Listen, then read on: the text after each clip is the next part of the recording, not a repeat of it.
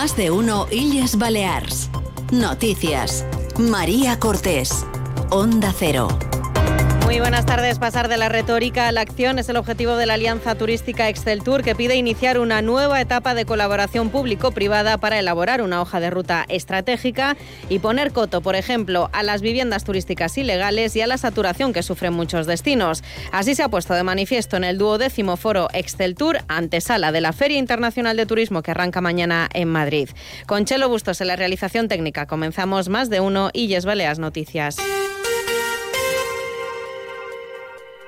Fitur 2024 en Onda Cero. Sigue la actualidad turística de nuestras islas cada día en toda nuestra programación local y regional, en Gente Viajera y en nuestras webs. El sector turístico español ha vuelto a pedir al Gobierno que sitúe al turismo como una prioridad política y que elabore una hoja de ruta estratégica en colaboración con el sector, según ha destacado Gabriel Escarrer en la inauguración del duodécimo foro de Excel Tour que tiene lugar hoy en Madrid. Martín Rodríguez, buenas tardes. Buenas tardes para el presidente de la Alianza Turística. Los agentes públicos y privados no pueden renunciar a los principios éticos y al consenso para lograr el turismo del futuro, porque el sector se enfrenta a desafíos inéditos y el crecimiento ya no es el objetivo. Sugerimos dibujar entre todos los actores públicos y privados una nueva hoja de ruta de cara al futuro para lograr ese turismo que todos queremos una hoja de ruta basada en unos irrenunciables principios éticos y en un gran consenso empresarial y político. La Alianza para la Excelencia Turística ha criticado que el Gobierno no haya implementado un PERTE para el sector turístico,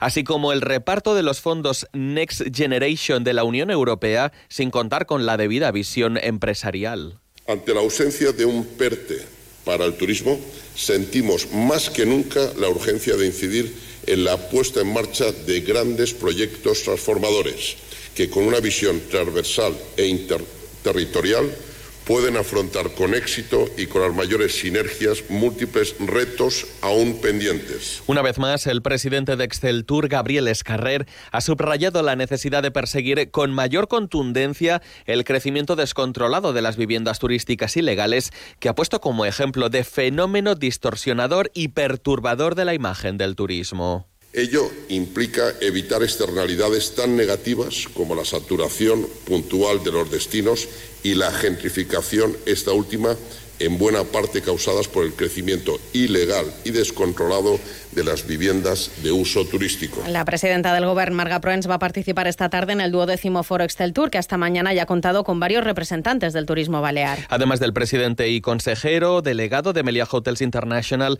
la Alianza Turística ha invitado a la vicepresidenta y directora de sostenibilidad del Grupo Iberostar, Gloria Flucha, al alcalde de Palma, Jaime Martínez, a la consejera delegada del Grupo Piñero, Encarna Piñero, al presidente de Palladium Hotel Group, Abel Matutes, y al presidente de OK Mobility Group, Otman Kiri. Ese foro Excel Tour supone la antesala de la Feria Internacional de Turismo que comienza mañana en Madrid. Allí acudirán numerosas instituciones de Baleares, tanto el Gobierno como con seis insulares y algunos ayuntamientos de la isla. Es el caso de Ferrerías, en Menorca, que acude a Fitur con el gran reto de atraer al turismo familiar. Nos lo cuenta Iván Martín desde Onda Cero Menorca. El alcalde de Ferrerías, Pedro Pons, eh, asegura que se presentan a Madrid, a Fitur, bajo el paraguas del Consejo Insular de Menorca, que aprovecharán las reuniones que la máxima institución insular tiene previstas para eh, poner encima de la mesa el valor de Ferrerías como destino turístico, especialmente para núcleos familiares. En este sentido, la urbanización de Calagaldana y los hoteles que ofrece esta zona pueden ser un atractivo más que suficiente. Pedro Pons. A nivell local, a nivell de Ferreries, a través de,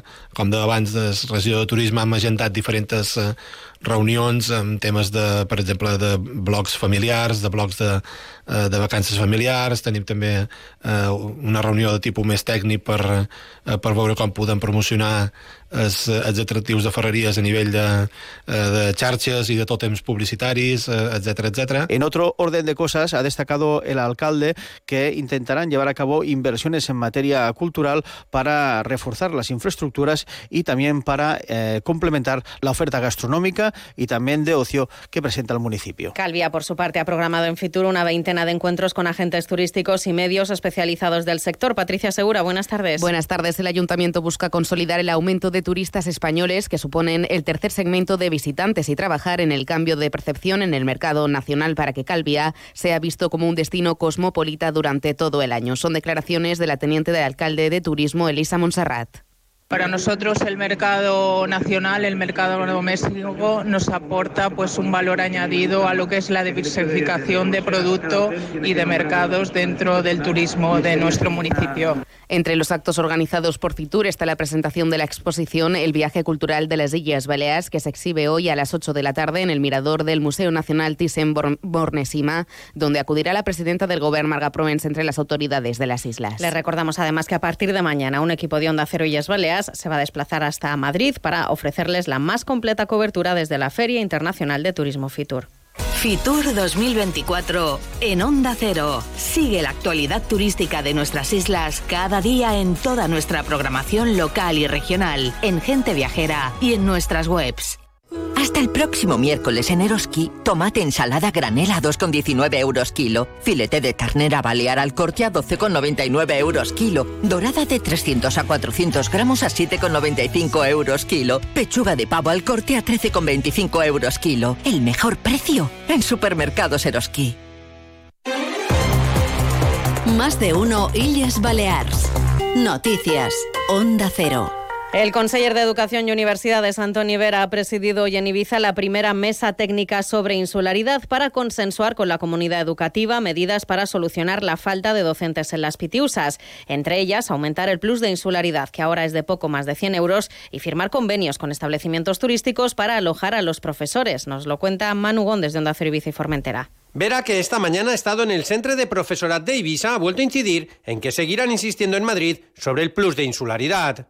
Actualment el complement d'insolidaritat de les Illes Balears està molt per davall des de Canàries i moltíssim més encara des de Ceuta i Melilla.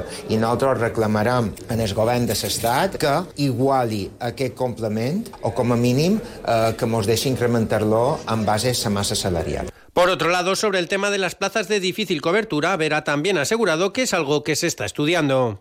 A la pròxima comissió ja durem un detall de quines són exactament les places. A secundària hi ha moltes dificultats. A formació professional, moltes més. Primària també hem de ser conscients que hi ha molt de desplaçaments. Per tant, hem de ser conscients que n'hi haurà de difícil cobertura i n'hi haurà de molt difícil cobertura. Deixeu que la pròxima comissió ho posem damunt la taula, facin números i ho mirem. Por último, el conseller ha explicado que para convencer a los establecimientos turísticos para que cedan sus instalaciones, se les podría dar una ayuda de hasta 400 euros. Y sepan que el Gobierno espera que el reglamento del nuevo régimen fiscal, que incluye las deducciones impuestas de sociedades e IRPF para las empresas de Baleares, se apruebe definitivamente antes de la próxima declaración de sociedades el próximo mes de julio. Antoni Costas, el vicepresidente del Ejecutivo Autonómico y conseller de Economía, Hacienda e Innovación. Aquesta setmana passada van enviar ses al·legacions, comentaris en el darrer esborrany i pensam que en breu eh, els ministeris tindran disposició de fer públic eh, el reglament de desenvolupament de règim fiscal de les Illes Balears i, en tot cas, es pugui aprovar aquest reglament abans de que es presentin les declaracions de CIRPF i de l'impost sobre societats, que serà, ja saben vostès, el mes de juny. Llegamos así a la 1 y 59 minutos. Deportes, Paco Muñoz, buenas tardes. Buenas tardes. El Real Mallorca afrontará mañana los cuartos ante final de la Copa del Rey, eliminatoria partido único en Somos ante la Girona. El técnico del conjunto isleño, Javier Aguirre, destaca el potencial del rival. Sí, no es fácil, va a ser un partido muy esto complicado para nosotros porque efectivamente están, están jugando bien, juegan muy bien, tienen jugadores que hacen bien su trabajo con mucha calidad individual.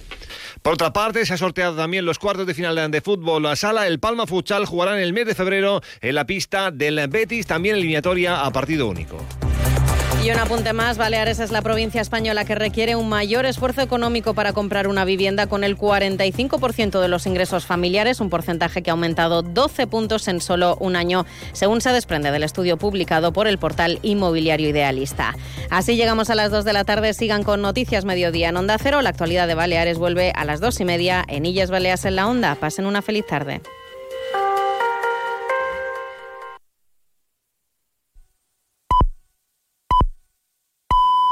Son las 2 de la